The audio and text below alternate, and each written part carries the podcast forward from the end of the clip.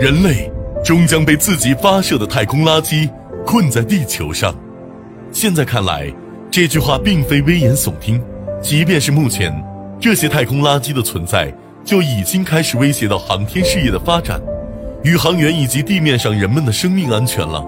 因为这些太空碎片，除了在太空轨道中高速运转外，还随时有可能进入地球大气层，并落向地面。尤其是当宇航员在进行出舱活动时，小小的太空垃圾对他们而言将是致命的。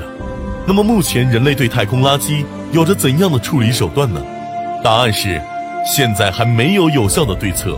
只能对一些比较大的太空垃圾进行标记和监控，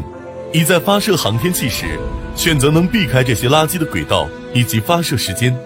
并且，当这些太空垃圾与轨道上的航天器有冲突危险时，对航天器的轨道进行变动或更改。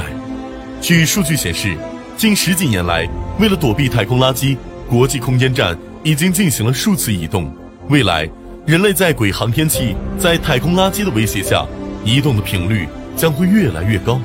而在未来，科学家们则希望能研发可重复使用的火箭和航天器，在源头上减少这种一次性损耗，